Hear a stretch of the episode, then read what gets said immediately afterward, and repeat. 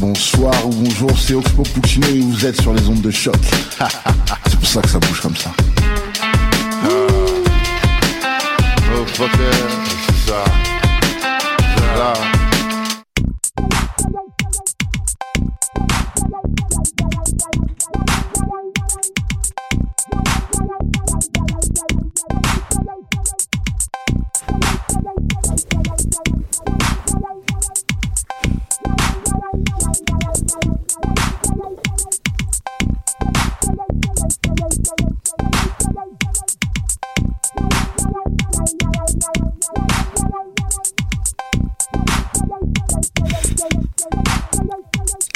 Bonjour, bonjour. Est-ce que ça marche?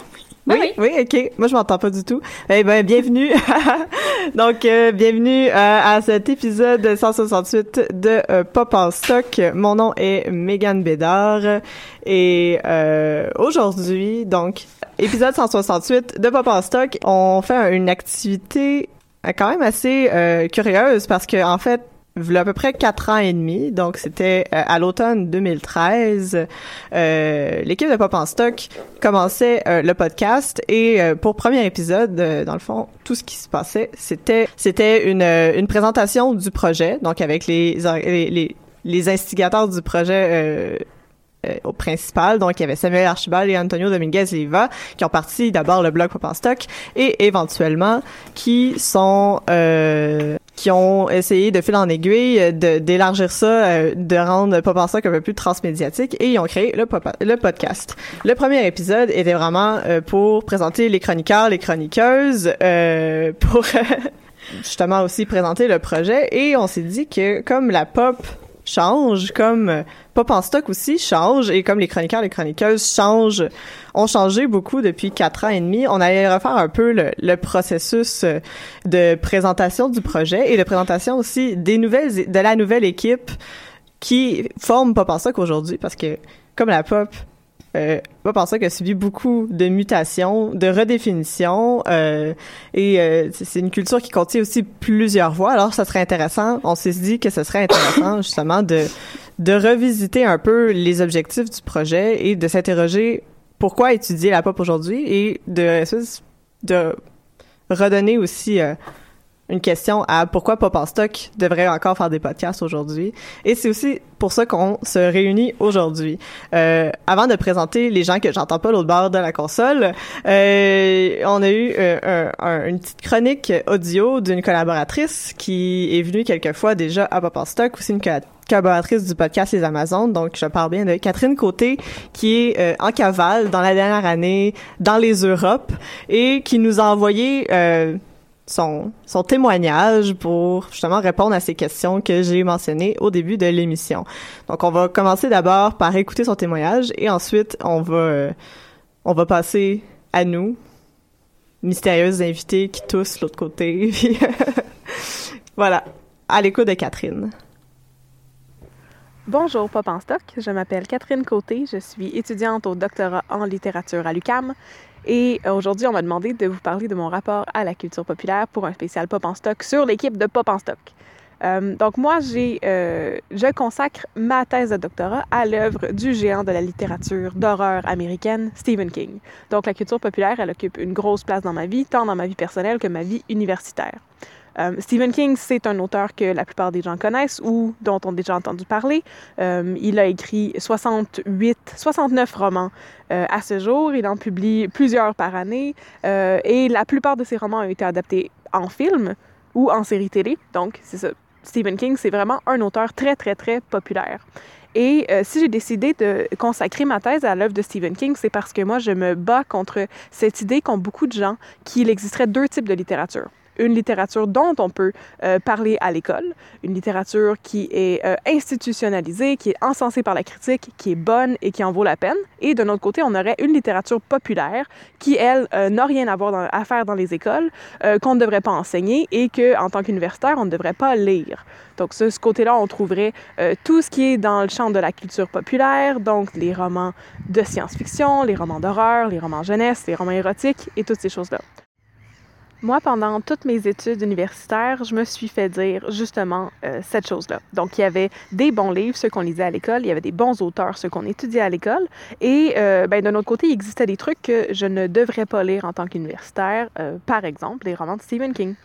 Euh, et moi, ça m'a toujours dérangé parce que justement, j'ai l'impression qu'en me faisant dire que je n'allais pas comprendre ces livres-là, je me donnais pas la peine d'essayer de voir si je pouvais les apprécier quand même. J'ai l'impression qu'en disant aux gens, euh, en inculquant aux gens des notions comme ça, on, on, minimise euh, leur rapport à la littérature et à l'art et qu'on sous-estime vraiment de manière flagrante leur capacité à apprécier une œuvre. Moi, je pense que c'est pas parce que tu n'es pas allé à l'université que tu ne pourrais pas essayer de lire Proust ou même apprécier Proust. Et c'est pas parce que tu es allé à l'université que tu ne pourrais pas lire Harry Potter. Voilà. Moi, ça m'a pris des années après la fin de mon bac pour être capable de recommencer à lire des livres euh, dont on m'avait parlé à l'école parce que justement, je traînais avec moi ce traumatisme des œuvres qu'on m'avait dites, euh, qu'on m'avait décrites comme étant trop compliquées pour, euh, pour des jeunes élèves, des jeunes étudiants universitaires au baccalauréat. Des choses comme James Joyce, des choses comme Dostoïevski, c'est trop difficile, n'essayez pas de vous y attaquer, vous allez échouer inévitablement. Donc, ça m'a pris des années avant de me remettre de ça et d'être capable de considérer de lire un de ces livres-là ou du moins d'essayer. Mais bon, finalement, je m'en suis remis et j'ai essayé euh, de donner une chance à Dostoevsky, de donner une chance à Tolstoï. Et j'ai fini par réaliser que, de un, c'était vraiment pas aussi compliqué à lire que ce qu'on m'avait dit à l'école. Et que, de deux, euh, c'était non seulement des romans qui étaient euh, bien écrits, mais des romans qui étaient intéressants au niveau de l'histoire. Donc, ils racontaient des choses que j'avais envie de lire. Et ce n'était pas, donc, c'est ça, des briques. Absolument impossibles à déchiffrer telles qu'on me les avait décrites pendant mes études. Donc, c'est partiellement pour ça que je travaille sur Stephen King dans le cadre de mon doctorat, parce que ben, j'ai toujours eu un intérêt pour la culture populaire, que maintenant j'essaie de ramener à un niveau universitaire pour pouvoir euh, dédier, en fait, ma vie à ça. Et aussi parce que euh, je, je veux me battre pour euh, démocratiser la littérature et détruire cette idée-là qu'il y a des choses qu'on peut lire, il y a d'autres choses qu'on ne peut pas lire. Je crois qu'il faut donner une chance aux coureurs et euh, essayer d'aller lire tout ce que ça nous tente de lire euh, sans se soucier de ce qu'on pourrait en dire dans un contexte universitaire ou autre. Un jour, il y a un intervieweur qui a demandé à Paul McCartney s'il écoutait de la musique classique. Et Paul McCartney a expliqué que euh, lui, en grandissant, il s'était toujours fait dire que la musique classique, c'était réservé aux élites et que s'il écoutait ça, il allait trouver ça ennuyant et qu'il n'allait rien comprendre. Et euh, ça lui a pris longtemps avant de réaliser qu'en fait, euh, la musique classique, ça pouvait être vraiment intéressant et surtout que la musique classique, c'était la musique pop de l'époque et que ce que les Beatles faisaient, mais ça pouvait être la future musique classique. Donc, sur ces sages paroles de Paul McCartney, je vous laisse. Vive la culture pop, vive Pop en stock. Donc euh, voilà, c'était la chronique de Catherine qui nous avait envoyé euh, justement euh, d'outre-mer. Euh, et de ce pas, donc sans plus tarder, je vais présenter mes invités qui sont avec moi de l'autre côté du studio. D'abord, euh, en fait, c'est trois personnes que j'adore et que je suis vraiment contente que vous soyez là aujourd'hui. Euh, Sandrine Galland qui est avec nous. Allô Sandrine? Allô? Ça va bien? Ah, ça va très bien. Merci. Roxane Janeway Chartrand. Salut. Capitaine Janeway. Donc, c'est rendu, je pense, usuel maintenant, Maintenant, à Pop en stock. J'ai Mon aucune nom, idée c'est quoi ton nom de famille pour vrai. Chartrand. Ben là, elle vient de le dire. Ouais, je note. Mais tu sais, ça me va qu'on m'appelle Janeway euh, publiquement comme ça. Tu sais, éventuellement, si je veux changer de nom, il faut que euh, Janeway soit utilisé ou qu'on me connaisse par ce nom-là. Donc, un jour, je vais officiellement. Je pense que c'est faire- bon. je vais faire un, un changement de nom Uh-huh. légal pour On- un nom de Star Trek. On est sur la bonne voie, là, On ça commence. sent bien, là. Et Stéphanie Roussel. euh, Allô! Allô, ça va bien? Correct. Correct. fin de rédaction. Donc, euh, ben, on peut revenir un peu sur la chronique de Catherine. Euh, Est-ce que vous avez des choses à ajouter, poursuivre? Non? Mais moi, ce que je trouve qui est intéressant dans, dans, dans ce que Catherine disait, c'était euh, justement que, tu sais, tu parlais que Pop en Stock a évolué depuis ces, ces, dernières années, depuis sa création. Puis, euh, j'ai trouvé intér- intéressant que Catherine revenait quand même sur un des, un des, des, des trucs fondamentaux de Pop en Stock, qui était de ramener la culture populaire à un niveau universitaire et vice-versa aussi, de de- d'être capable de voir dans ces, dans ces œuvres universitaires-là, pas seulement quelque chose qui appartient à l'élite, mais qui peut être Mhm. euh, ramené à tout le monde. Euh, fait que j'ai trouvé ça super intéressant d'entendre Catherine euh, ramener un peu les idéaux de, de, de Pop en stock, même cinq ans plus tard, de voir à quel point le projet a changé, mais a pas changé en même temps. C'est ça, l'objectif est encore le même. Et aussi, j'aimais aussi la, la manière dont elle, elle inversait aussi le balancier de euh, aimer vraiment dans un dans un le, sens très sentimental du terme des œuvres qui sont d'abord et avant tout on, les aborde souvent de façon très rationnelle donc elle parle de Proust elle parle de Dostoevsky qui à l'université c'est étudié justement pour sa forme c'est étudié pour euh, tout l'intérêt académique que ça porte mais on peut les aimer, on peut être fan de Dostoevsky et de Proust, comme on peut être fan de Harry Potter et du Seigneur des Anneaux. Donc il y a vraiment ce, ce double mouvement-là qui est très, euh, je trouve que c'est- ça représente très bien Pop en stock aussi. Là, donc euh, C'est ça, le fait qu'ils sont pas mutuellement exclusifs, Ouais. pour moi, est central. c'est quand même fascinant qu'on est constamment à le redire aussi. Moi, c'est toujours ça qui me fascine, Mhm. Euh, même dans des milieux euh, pop inclusifs, disons ça ainsi. J'ai l'impression qu'on a tout le temps besoin de le ramener ou de se justifier ou de...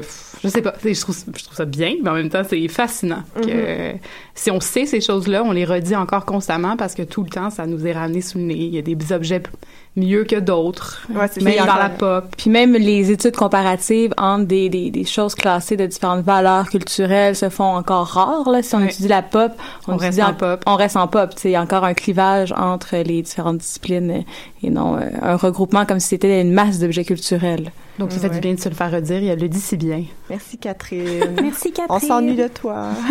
Reviens-nous, Catherine. On peut entendre ta voix en différé, mais live en studio. C'est encore mieux. Ouais, c'est ça.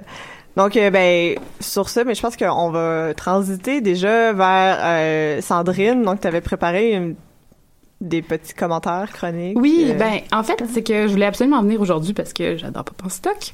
Et là, je me suis assise, je me suis dit de quoi je vais parler? Je vais parler de ma thèse, mais évidemment qu'on est en train d'écrire sa thèse, on n'a pas envie de parler de sa thèse. Surtout qu'il y a trois jours, il a fallu que je défende ma thèse devant ma tante pro-Trump. Oh boy. boy. Donc, je peux vous imaginer le. En tout cas, c'était surréaliste comme moment. Toujours été que j'étais un peu épuisée de justifier ma thèse. Donc, je me suis assise devant mon, écran d'ordinateur pour réfléchir à ce que j'allais écrire. Puis, tout d'un coup, j'ai vécu une appréhension, une espèce de retenue.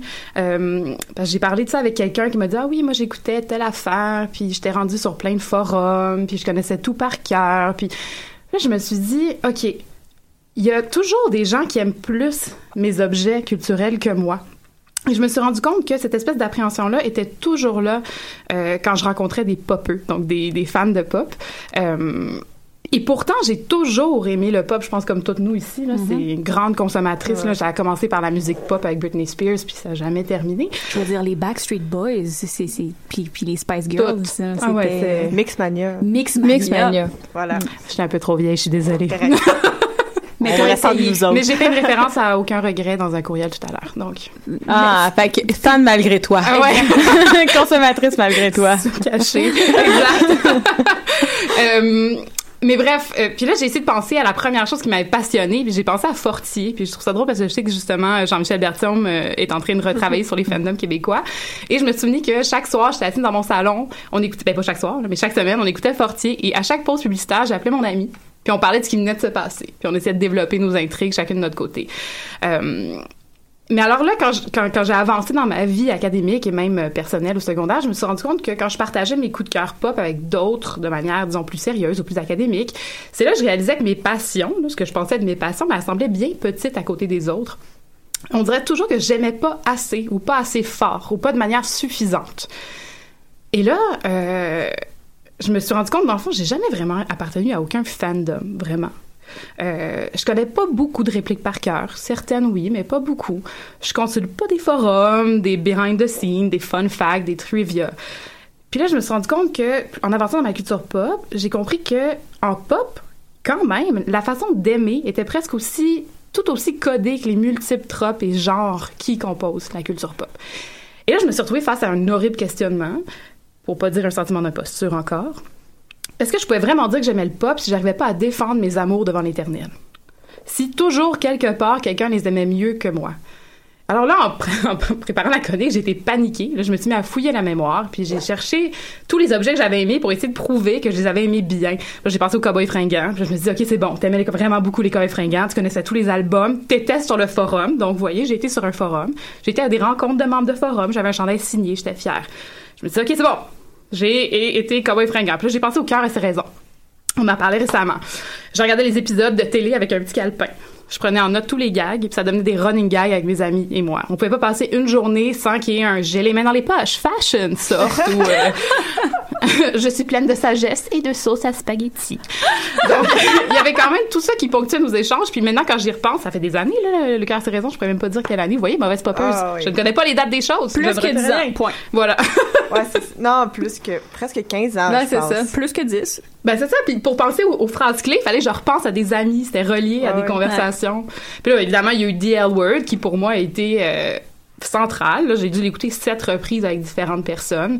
Ça m'a habité pendant des années. Encore aujourd'hui, quand je reconnais un visage dans un film et que je me demande d'où je connais cette actrice ou cet acteur, même s'il a joué dans des choses beaucoup plus connues, c'est souvent parce que c'était un troisième rôle à l'époque, quelque part dans un épisode de DL Word. Mais bon, comme je l'ai vite découvert sur le, forum des cowboys fringants à l'époque, peu importe mon objet d'amour et peu importe comment je l'aimais, il y avait toujours du monde qui avait vu plus de shows, qui connaissait les choses sur la vie privée des acteurs, leur adresse, leur numéro de leur resto préféré, leur anecdote d'enfance, ou, ou surtout même des femmes, des femmes qui allaient créer des objets artistiques autour de ceux dont ils étaient les fans. Et moi, pendant ce temps-là, je contemplais mon amour qui me semblait bien faible.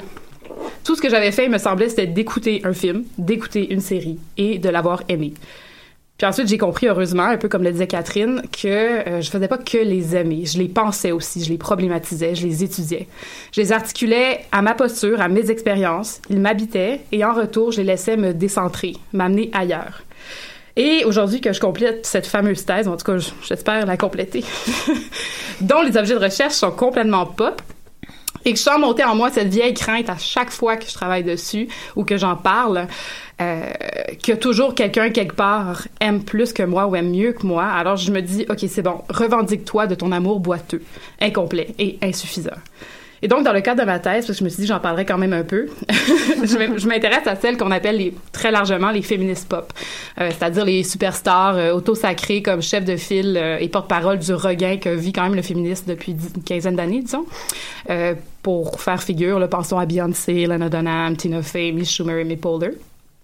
Et je pose l'hypothèse que les féministes pop ouvrent un espace discursif dans lequel elles déposent une énonciation, donc vraiment une parole intime qui permet d'éviter leur absorption totale et passive dans le système. Dans le fond, c'est toujours des stars qui parlent à partir du pouvoir. Donc, euh, que leur énonciation intime euh, évite qu'elle soit complètement absorbée par ce système. Et en fait, le but de la thèse est au final de comprendre comment peut s'articuler la part d'intime dans le spectaculaire du féminisme pop. Mais, malgré tout ça, j'ai quand même pris au moins un an et demi à écouter Lemonade de Beyoncé. Et en toute honte, là, tout le monde l'écoutait. Je me disais, je l'ai pas écouté encore. Je l'ai pas encore Je l'ai pas écouté non plus. là. Oui, mais moi, j'avais pas d'excuses. Ben, moi non plus. ben, c'est ça. Et puis, j'ai décidé, OK, Roxane Gay, euh, l'aut- l'autrice qu'on connaît bien, a décidé qu'elle pouvait se revendiquer d'être une bad féministe parce qu'elle écoute des chansons de hip-hop dégradantes pour la femme. Moi aussi, d'ailleurs. Et je salue aussi mon passage, mon amour pour les Vin Diesel et Dwayne Johnson de ce monde, que vous connaissez bien. Euh, mais j'aimerais aujourd'hui que, tout ensemble, on puisse se revendiquer, se donner le droit d'être une mauvaise de ne pas avoir tout vu, de ne pas avoir d'opinion sur tout, et surtout de ne pas tout connaître, et de juste simplement euh, se donner le droit d'aimer.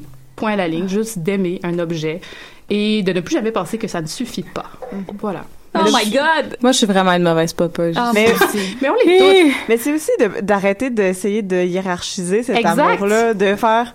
C'est pas parce que te- tu connais tout que t'aimes les objets. Par exemple, moi, j'ai fait mon mémoire sur Alien, fait que je suis à Alien Girl. Je connais absolument tout de cette franchise-là, mais c'est pas un objet une de mon fandom. Ouais, c'est ça. Voilà, moi, je connais ouais. tout Ciné Cadeau, puis j'aime même pas Noël.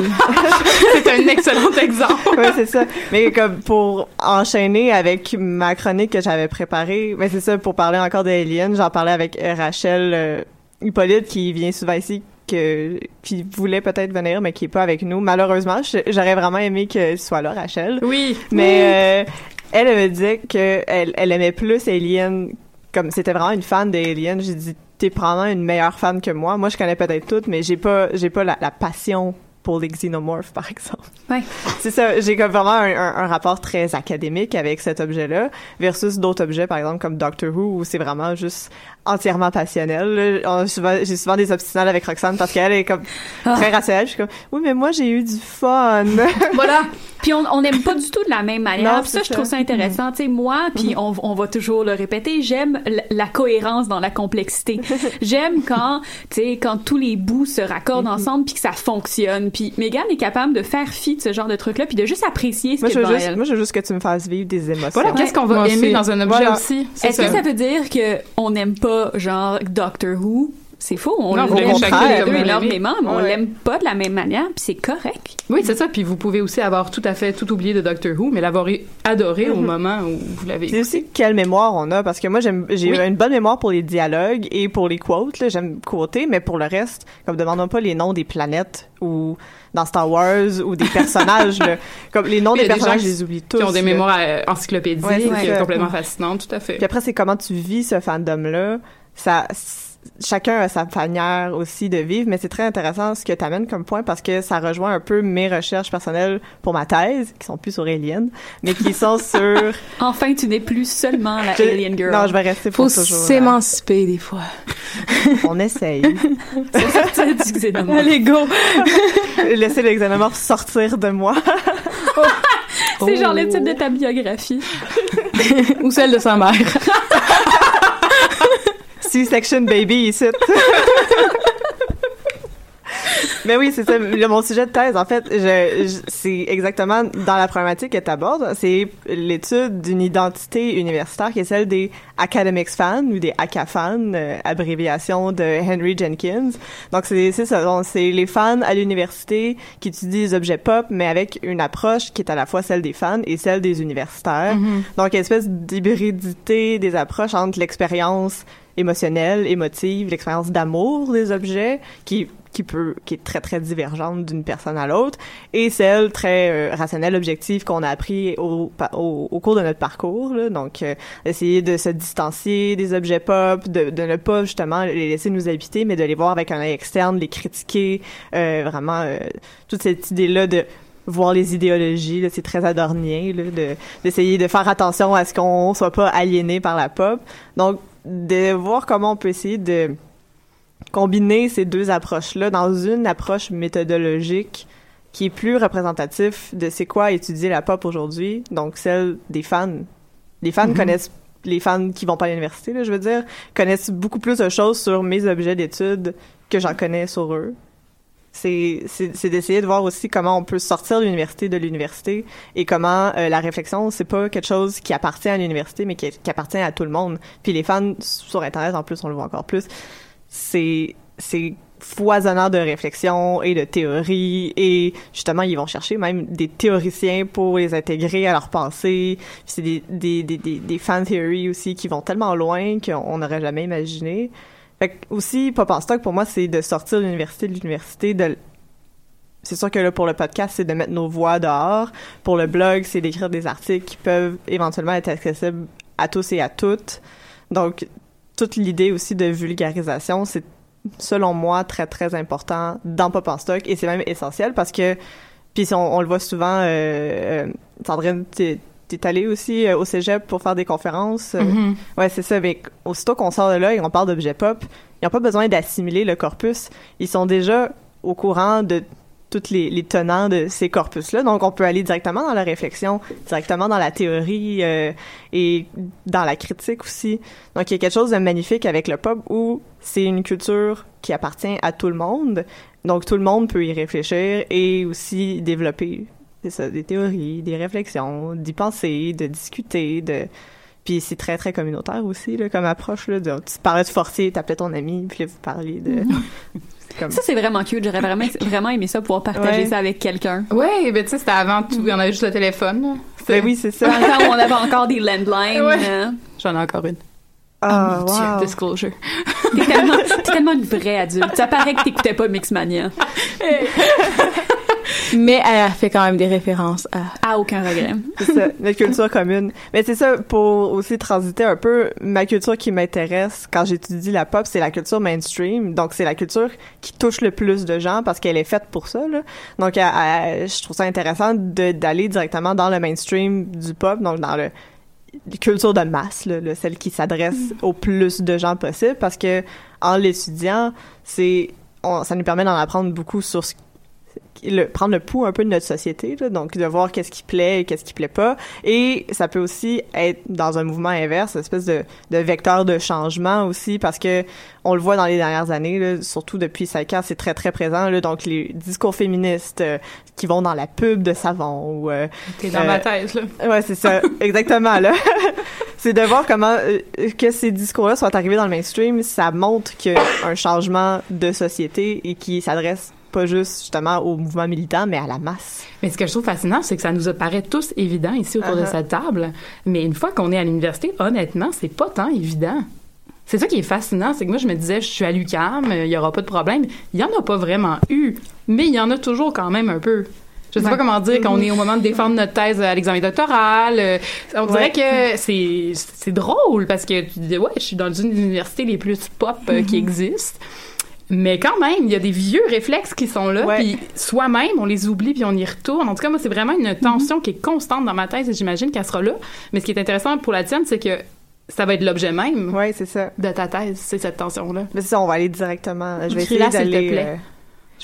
Ça s'en vient. là. Puis des fois, c'est essayer de dépasser cette tension-là. Moi, c'est plus ça que, tu sais, au lieu de juste se justifier à étudier quelque chose, on pourrait l'étudier. Ben oui, Ouais, mais Tu sais, des oui. fois, dépasser le, le moment de, justification. Ben, euh, mon objectif, c'est vraiment de plonger dans la Mhm. tension plutôt comme de l'assumer, de voir Ben que oui. cette tension-là nous forme et nous transforme éventuellement parce que dans les deux opposés, puis ça c'est une, c'est une thèse que comme j'aime voir la- le, le populaire comme ça, c'est une tension constante entre du très très mainstream et des trucs plus conventionnels, entre des euh, des mouvements très très marginaux qui sont très très porteurs justement de nouveautés et de transformations et une convention justement aussi mainstream mais euh, très hégémonique là donc euh, la culture blanche Mhm. euh, hétéronormative il y a toujours ces tensions là et c'est à travers ces tensions là que le- la pop mute et devient autre chose et en ce moment on est en train de l'observer et je, je trouve ça À magnifique 100 000 à l'heure, là, ouais, tout à fait.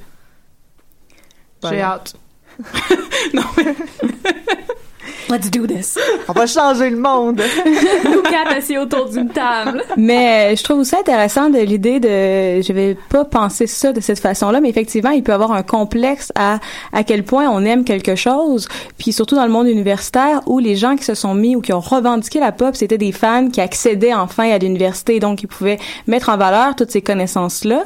C'est au fur et à mesure, mais on oublie aussi que la pop s'adresse à des gens qui ne sont pas des fans qu'il y a beaucoup de personnes qui consomment tous ces objets-là sans être des fans. Ouais. Qu'il y a euh, d'autres intérêts que être fanatique d'une groupe de musique, puis tu peux écouter cette musique-là dans ta voiture une fois de temps en temps. Tu connais pas les chansons, tu connais pas le, le nom des, des, des membres euh, de ce groupe-là, mais t'aimes ça. T'aimes Ça, ça. ça, ça fait partie de ton quotidien et tu le consommes de cette façon-là. Puis je pense qu'il faut pas perdre de vue euh, que cette, ce type de consommation-là de la pop euh, existe et est clairement en fait prédominant dans euh, le- la, la consommation euh, mainstream parce que probablement qu'il y a plus de personnes qui consomment ça de façon euh, euh, j'ai dit butiner tout à l'heure dans mon bureau. ou Casual. qui, qui butinent, qui butinent la culture pop que des personnes qui s'investissent soit d'un point de vue Ouais. universitaire soit d'un point de vue fanique.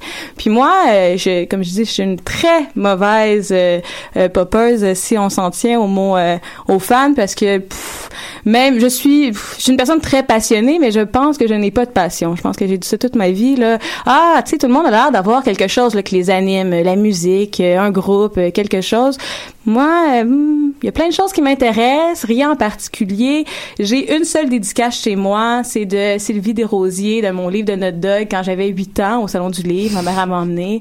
Euh, j'ai fait comme tous les autres enfants, j'ai fait signer mon livre. Je sais même pas si j'ai accordé l'importance, j'étais contente de faire comme tout le monde. Puis j'aimais vraiment ce livre-là quand même. C'est encore la passion de notre dog aujourd'hui Ouais, c'était quand même le fun, là. Hey, un chien qui est sale, des enfants qui veulent remettre en question l'autorité, puis euh, le personnage principal, c'est une fille, tout pour me plaire. Oui, mais tu l'as dit, c'était quand même le fun. Ah oui, c'est juste pas- besoin C'est d'être ça. c'est pas, c'est pas passionnel. Non, C'est c'était quand le même fun. le fun. Puis moi, j'ai commencé à étudier euh, la culture pop à l'université parce que je trouvais ça le fun, quand même le fun, euh, la science-fiction. Je suis pas fan de science-fiction. euh, je pourrais jamais me débattre avec quelqu'un, mais je trouvais ça le fun, donc je me suis inscrite à l'UQAM. J'ai voulu étudier la science-fiction.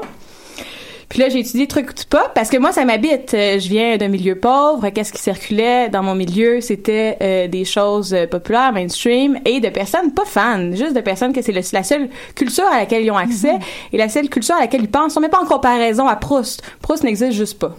Donc, eux, ils ont cette culture-là et comme tout le monde, ben, comme ils mangent euh, des clémentines, euh, des fois ils écoutent des films et, et ça la donne que c'est ces films-là euh, qui aiment euh, euh, à certains degrés, d'autres plus que d'autres qui vont être fans et d'autres moins fans. Bon, donc euh, c'est juste une question de, de consommation. Puis là, moi, je me suis mis à réfléchir euh, à cette culture-là, comme euh, je, je pense pas que quelqu'un qui lit Proust est nécessairement fan de Proust. euh, il fait juste analyser Proust. Il y en Bon. a, mais Le il y plus en grand a. fan de Proust, c'est Gérard Genette.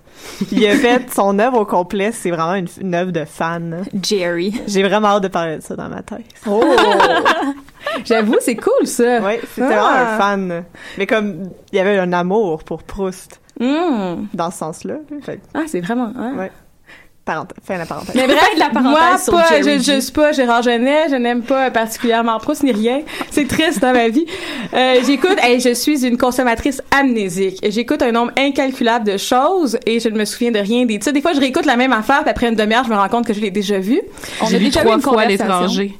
Ah, Oh my god. On a déjà eu une conversation de genre 10 minutes sur Queer Eye, puis Steph avait complètement oublié qu'elle avait écouté tous les épisodes Ouais. de Queer Eye. et j'avais pleuré pendant. Ouais, ouais, ouais, ça t'a quand même marqué Ah, pendant ton écoute. Je là. sais toutes les choses obscures qui se passent sur Netflix là. Je- J'ai, euh, mais j'ai oublié. Fait que peut-être qu'après 10 minutes de conversation, je vais pouvoir vous dire ah oui oui telle affaire existe. Mais en dehors de ça, consommatrice amnésique, donc j'ai commencé mes études. Pas quand j'étudie quelque chose, c'est là je m'applique euh, comme tout chercheur. je cherche euh, à savoir euh, qu'est-ce qui se passe dans, dans les objets qui m'intéressent, que je prends euh, bon euh, au fil de mes rencontres dans la vie. Puis euh, et où je m'en vais avec tout ça? Donc, puis moi, je me suis dit que j'allais à la maîtrise et j'allais faire comme qu'est-ce que j'avais toujours fait pendant mon bac. J'allais étudier quelque chose de la culture mainstream, un objet pop. Que qu'est-ce que je considérais comme pop à l'époque. Puis j'ai lu Proust. Hein? Ah, Mon Dieu, mais comment Proust s'est installé dans Proust séance? j'ai jamais lu Proust. Moi non plus. Ah, mais moi, j'étais, euh, j'étais euh, en voyage en Asie. J'avais cinq mois devant moi à pas avoir l'horaire que j'ai à Montréal. Donc, j'avais le temps de lire Proust. Quand est-ce que tu as le temps de lire Proust à part en voyage? Je, je ne sais pas. Donc, je le télécharge sur ma tablette. Léger, une tablette. Je me mets à lire Proust. Déjà, est-ce que c'est pas juste un peu, euh, comment t'appelles ça, le, Euh, pro- pas problématique, mais, mais euh, non, mais ah oui, comme une montre euh, au... euh, oh mon Dieu, comment on dit ça? Peu importe. Euh, ouais, Ouais, le mot chronique, là, quelque chose. ouais, chronique? c'est ça. C'est quand même, c'est quand même anachronique. Ouais, anachronique. Proust Mais sur une tablette. moi, c'est Ouais, l'anachronisme de Proust. Hey, genre, je m'en viens en plus là-dessus. L'anachronisme de Proust. Donc, je lisais Proust sur ma tablette. Puis là, je me rendais compte que qui peut lire Proust aujourd'hui? Parce que qui n'a pas déjà dit ah je te reviens je finis mon paragraphe ou ah je vais finir ce chapitre là avant d'aller me coucher mais tu peux pas faire ça avec Proust c'est c'est 300 pages avant le chapitre à la fin du chapitre? C'est 50 pages avant la fin du paragraphe? Tu peux dire à quelqu'un je finis mon paragraphe Même finir ta phrase, des fois, c'est compliqué. c'est compliqué, là. J'aimais, j'aimais mon expérience, mais je me disais que ça ne convenait pas à au mode de lecture qu'on avait aujourd'hui. Qui peut lire Proust aujourd'hui en dehors de l'université? Parce que qui peut lire Proust dans sa vie quotidienne, dans tous ces réflexes de lecture qui sont je vais finir euh, un certain segment et euh, mettre de côté ma lecture pour vivre ma vie quotidienne. Euh, là, on était complètement en dehors de ça. Peut-être qu'à l'époque, la femme bourgeoise, chez elle, avait tout le temps qu'elle qu'elle voulait pour lire ses 300 pages, fermer son livre et dire qu'elle allait coiffer ses cheveux. Je sais pas qu'est-ce que la femme bourgeoise faisait à l'époque. Se faisait coiffer. Peut-être. Je ne sais pas qu'est-ce qu'elle faisait, mais je me dis que ce mode de lecture-là a dû être adapté à quelqu'un. A dû un jour être correct dans l'horaire de quelqu'un, et ce n'était pas le mien, à part en Asie, en voyage dans le train. Ce qui est pas un horaire très conventionnel, donc c'était toujours pas euh, adapté. Et là, je me suis mis, ah, on passe, je me suis dit, ah, est-ce que j'ai vraiment envie d'étudier euh, juste la pop d'un point de vue mainstream, ou est-ce que je veux penser la pop dans un quotidien, qu'est-ce qui rentre dans le quotidien des gens, et qu'est-ce qui est populaire, qu'est-ce qui est genre euh, à d'autres niveaux? Puis là, je cherchais un corpus qui qui serait plus finalement nécessairement ça. Puis bon, comme j'aime pas grand chose dans la vie, euh, j'ai rencontré un directeur potentiel. Il m'a dit mais qu'est-ce que t'aimes? Puis là je me suis mis Ça à a été angoisser. problématique. Ça a été problématique parce que j'étais je sais pas. Puis là euh, j'ai réfléchi. Puis là j'ai aimé quelque chose, rencontrer des gens. Des fois on aime les gens. Je j'aimais ça aller boire euh, des bières dans les micro verts avec des amis que des gens qui étaient devenus mes amis. Et pour moi ça représentait aussi la pop parce que des gens qui sont monsieur et madame tout le monde ne sont pas nécessairement des consommateurs peuvent être eux aussi des créateurs. Et donc euh, dans ces micro verts là ils montent sur une scène. Je fais vraiment beaucoup de détours pour expliquer qu'est-ce que je veux dire. Donc ils montent sur une scène pour euh, réciter des poèmes. Puis c'est là que ça m'a marqué parce que je me suis dit ah mais là aussi on est dans le pop je vais étudier ces soirées là de lecture voir qu'est-ce qu'ils font justement dans le dans, dans dans un rapport à la lecture qui est assez différent de lire un livre euh, de manière silencieuse euh, dans toute l'idée de l'artiste des rapports euh, de pouvoir des rapports de hiérarchie. Donc tout ce qui fait la culture aussi des distinctions culturelles euh, que la pop essaie de d'abattre sans sans le faire nécessairement parce qu'il crée plus de mondes parallèles. Alors que là euh, on parle de poésie donc euh, et on parle de populaire à un à un autre sens donc il y a comme des des rencontres euh, euh, de définition qui se qui se qui se rencontrent et qui s'opposent. Donc on est obligé de repenser des noyaux euh, pour redéfinir les choses. Puis là je me suis dit ok oui ok je sais quelque chose je vais pouvoir en fait penser quelque chose qui est à la fois dans le pop puis bon euh, que je fais quotidiennement donc que j'aime et euh, sans me trouver un corpus, sans lire plein de choses euh, que, que j'allais oublier. Euh, apparemment, parce que j'oublie des choses et on oublie tout dans les micro verts, donc euh, tout était tout était fait pour Tout moi. est dans tout. Tout est dans tout. Tout est dans tout. Mais je me suis quand même con, euh, confrontée à tout le monde me disait ah mais c'est de la poésie donc c'est pas de la pop. Et d'autres personnes me disaient ah mais c'est tout le monde qui peut lire donc euh, c'est pas de la littérature. C'est pas un corpus valable. C'est pas un corpus valable. Donc, pour moi, qui était, qui venait de la pop, qui s'était jamais posé ces questions-là de valeur littéraire en tant que telle, parce que j'étudiais la pop, ça me ça me semblait tout à fait normal de considérer ce corpus-là en dehors de ces questions-là. Et pour le côté euh, populaire, on était ouais, mais c'est pas euh, une industrie culturelle. Donc, est-ce que c'est réellement de la pop. Donc moi je me suis encore plus posé des questions. Oui, mais là on rencontre quand même justement cette cette question-là. Est-ce que pour euh, les études littéraires en ce moment, il faudrait absolument qu'il y ait l'idée de gatekeeper, qui est les éditeurs, euh, les euh, maisons de disques, euh, les producteurs, donc toutes les personnes, les critiques, toutes les personnes qui permettent à un produit culturel de se faire diffuser, donc de se créer et d'arriver au public. Ça peut être un, ça peut être, ça peut aller jusqu'à un un gestionnaire de forum qui décide si un fanfiction est publié ou non. Donc, ça, ça serait un, gatekeeper moins reconnu et peut-être moins difficile euh, à certains niveaux, mais un gatekeeper quand même, alors que dans les micro-verts, il y en a pas. Puis souvent, on va considérer les gatekeepers sur deux points. Soit est-ce qu'ils font de l'argent? Donc, est-ce qu'ils sont une industrie culturelle ou est-ce qu'ils ont une valeur littéraire? Donc, est-ce qu'ils sont dans l'industrie littéraire et euh, l'institution culturelle?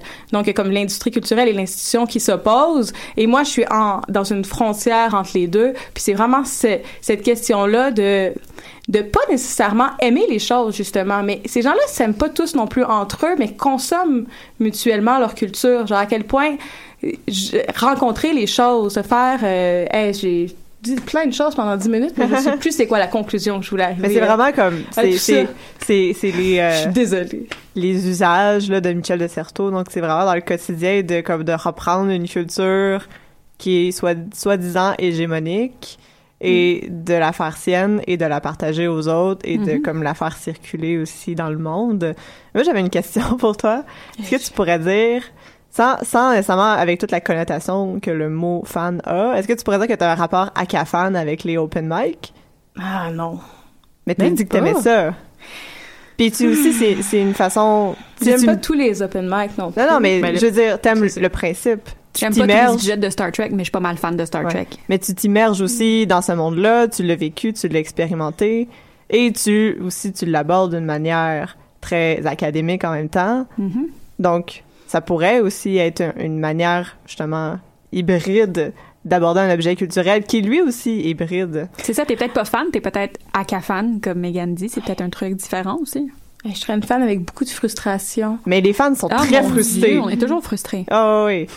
je je sais pas je écoute je vais réfléchir Mais à je pense à que la part aussi de la frustration, c'est que t'aimes tellement ton objet que ça te frustre quand il y a des affaires qui marchent pas comme tu Mhm. penses. Ah, ça, je peux vous en parler longtemps. Ouais, c'est Oh ça. Mais moi, God. c'est pas envers les. Tu sais, qu'est-ce que j'aime de mon objet, puis qu'est-ce que je revendique, c'est cette possibilité-là d'expression que tout le monde essaie d'éliminer ou essaie de faire disparaître, de dire à, à plein de niveaux, soit les gens vont dire que c'est plate, soit les gens vont dire que ça n'a aucune valeur, soit les gens vont dire que c'est éphémère, que ça concerne pas assez de personnes. Donc, mais ça existe.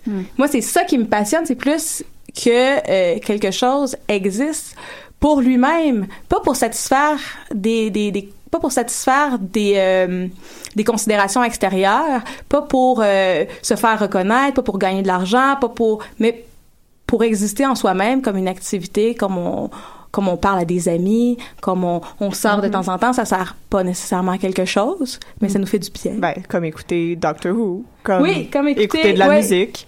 C'est un peu le même principe, mais en même temps, il y a des, il y a le fandom qui nous frustre parce qu'ils sont jamais d'accord avec nous et essayent de restreindre ça Mm. ou de l'identifier à une industrie qui veut juste faire de l'argent comme de pour les féministes pop ou donc il y a tout le Mm-hmm. temps cette encore une fois on revient à la tension mais c'est cette frustration et cet amour donc voilà c'est pour ça que je-.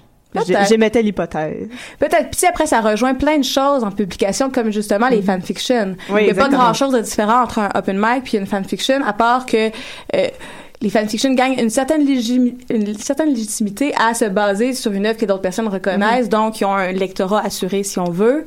Mais en dehors de ça, c'est un désir de création. Oui. C'est Des fois, c'est même une excuse de création de, de se bâtir sur quelque chose qu'on connaît. oui exactement wow merci Steph Hey, C'était confus, hein? mais on Non, va ben, non, pas du en tout. Je pense que t'as l'impression que c'était confus, mais euh, non, moi j'étais là puis j'ai hoché la tête tout le long parce que en fait c'est super intéressant.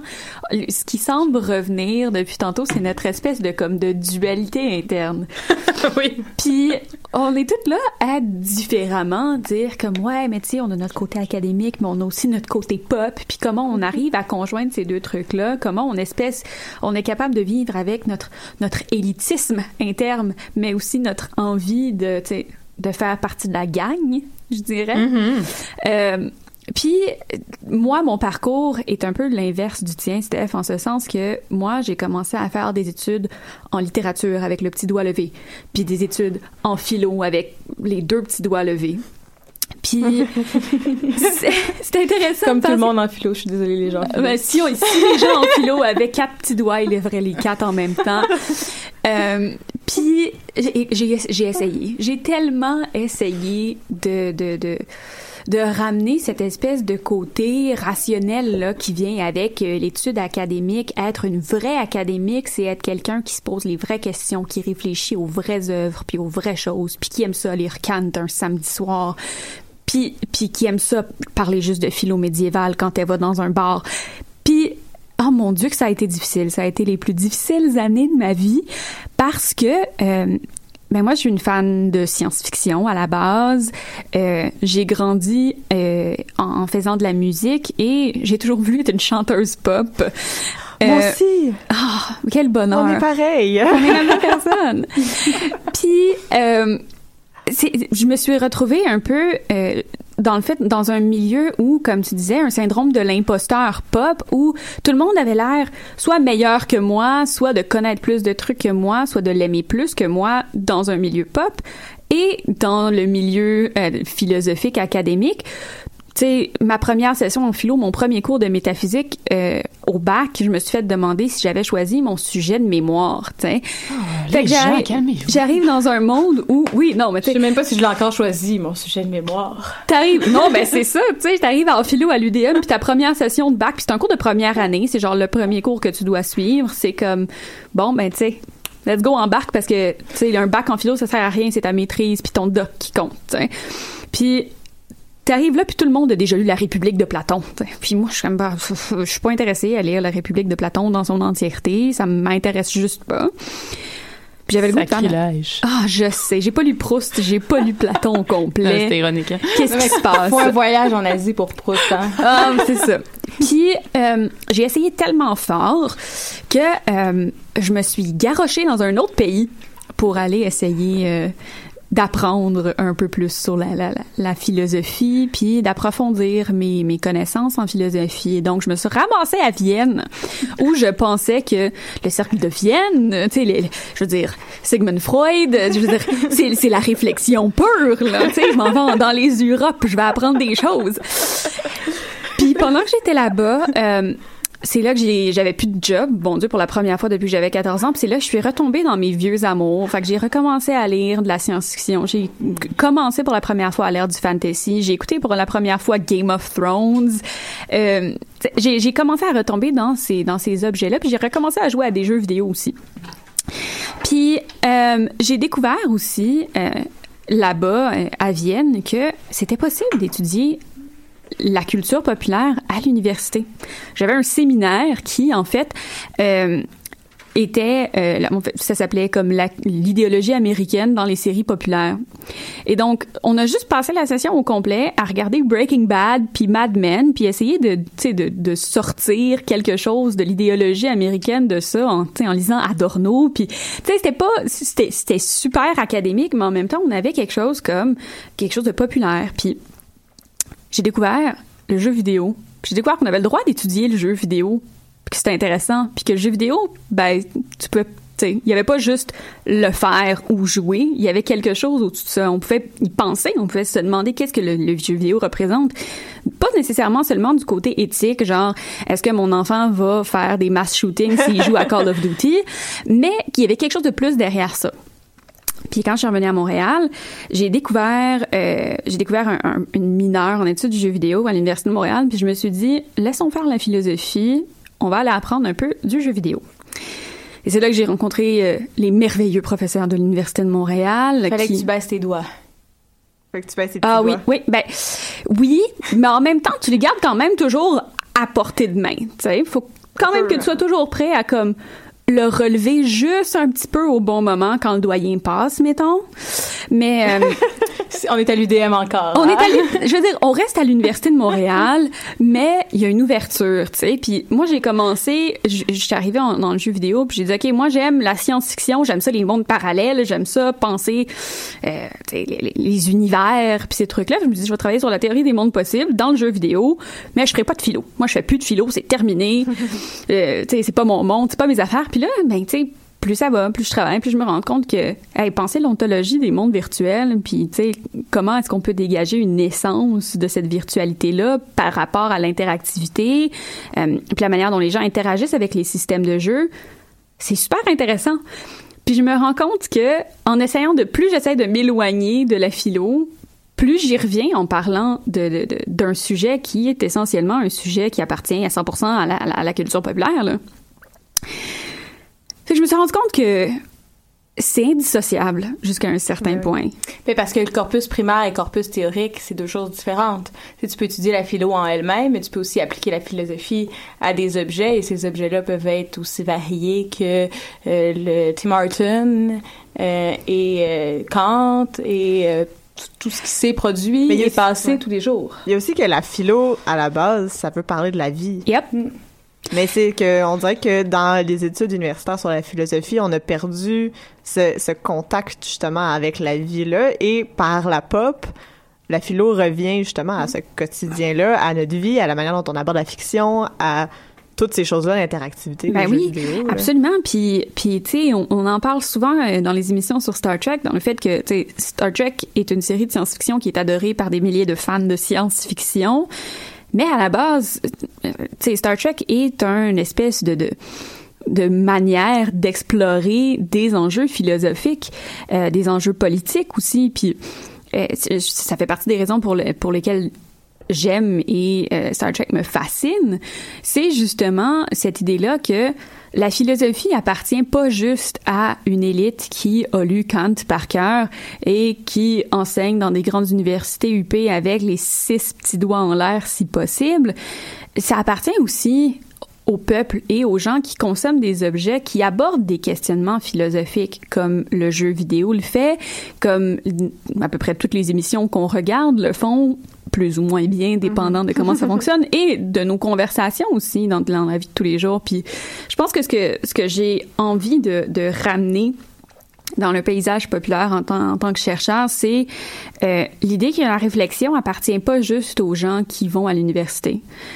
Penser, c'est pas le luxe des gens euh, qui ont qui ont réussi à se rendre là parce que se rendre à l'université c'est difficile puis moi je suis privilégiée parce que j'ai pu m'y rendre puis je, suis dans une famille aisée on a été capable de de, de de se rendre là assez facilement mais c'est pas le luxe des gens qui ont un bungalow à Laval de penser.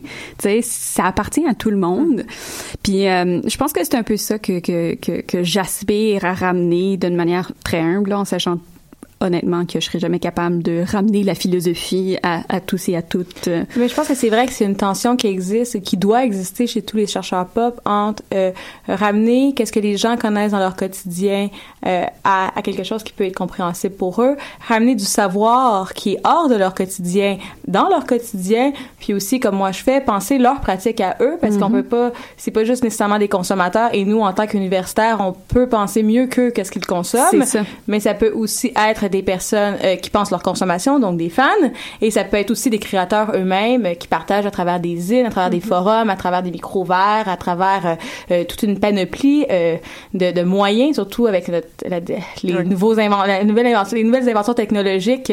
C'est assez facile de devenir créateur et de diffuser à un nombre raisonnable de personnes et un très grand nombre dans certains cas de personnes Mhm. euh, sa création donc c'est de penser tous ces niveaux là comment euh, il y a des transferts qui se passent et euh, que c'est pas juste euh, Mais les fans d'aujourd'hui, c'est les, c'est les créateurs de demain, là. Absolument. Puis ça a été ça avec la génération Spielberg, puis c'est ça encore aujourd'hui. Et chaque génération construit une nouvelle génération de créateurs qui va faire à la fois du pop très quotidien, du mainstream, euh, des mouvements euh, pop militants, des mouvements, à peu près euh, de tout, là. Mais oui, puis on important de parlait, réfléchir. ouais. on parlait aussi de la, tu sais, de la création euh, dans le jeu vidéo aussi. C'est quelque chose qui est quand même assez central d'être d'être capable de d'emmener les gens à en fait démocratiser l'objet vidéoludique, à, rendre possible aux gens qui ont joué à des jeux vidéo depuis leur tendre enfance, le, de leur donner les moyens d'être capables de créer des jeux. Puis c'est pour ça que il y a des mouvements comme le mouvement des, des alt games, des jeux alternatifs, qui sont en fait des jeux qui sont en marge des jeux indépendants euh, et de la grande industrie 3, Ubisoft et EA et Warner pour n'en nommer que quelques-uns. Euh, puis ça, ça, ça permet aussi aux gens qui sont marginalisés d'aller et, et- et d'explorer des, des, des plateformes de création.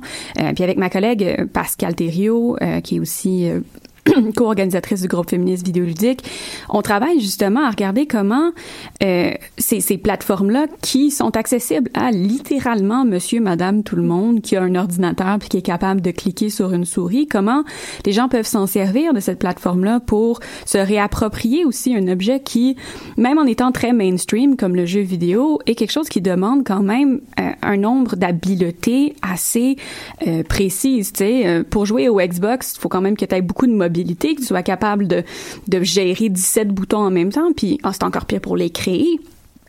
Fait qu'il y a toute cette idée-là aussi de, de voir comment on peut euh, prendre des objets qui sont qui ont l'air populaires mais que dans le fond ils sont pas vraiment puis d'essayer de les ramener pour donner aux, gens le moyen de créer aussi. Mais je pense aussi c'est puis c'est ce qui se ce qui vient de plus en plus euh, dans le milieu universitaire dans les études pub en tout cas qu'est-ce qui est de plus en plus essentiel c'est de, de de penser en dehors de ces frontières là tu sais on, on imagine souvent les mondes de l'art Euh, cette théorie là se base sur une division euh, des mondes avec quelques passerelles entre eux. Donc il y a certaines personnes qui appartiennent à l'institution certaines personnes qui appartiennent au monde de l'autopublication certaines personnes qui vont faire des zines ou qui vont vouloir être dans la contre-culture donc s'opposer à l'institution. Alors qu'aujourd'hui euh, on, on, voit ou en tout cas apparaît de plus en plus dans les études de la pop euh, le fait que on peut pas penser en division mais en, en croisement. Quelqu'un peut à la fois faire partie de l'institution puis là encore, on en revient au sujet de Megan, à la fois être universitaire et être fan, mais on peut aussi être à la fois éditeur et autopublier un livre, faire des zines.